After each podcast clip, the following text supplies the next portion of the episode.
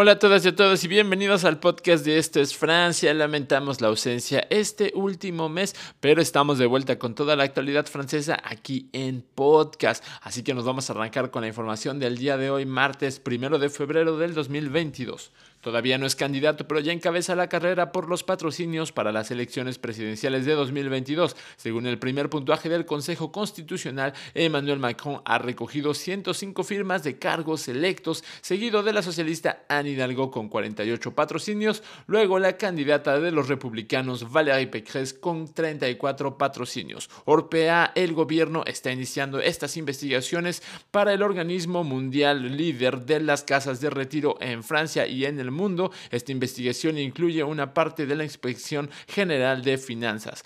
Ante una mejora de la situación epidémica, a partir de mañana solo se recomendará el teletrabajo. Será el fin de la mascarilla al aire libre y el levantamiento del número limitado de personas en los eventos con público sentado. Asimismo, les recordamos que la ganadora de la Primaire Popular es Christian Taubira, delante de Jean-Luc Mélenchon y Yannick Jadot. Nosotros nos vemos mañana aquí con más información en Esto es Francia, el podcast.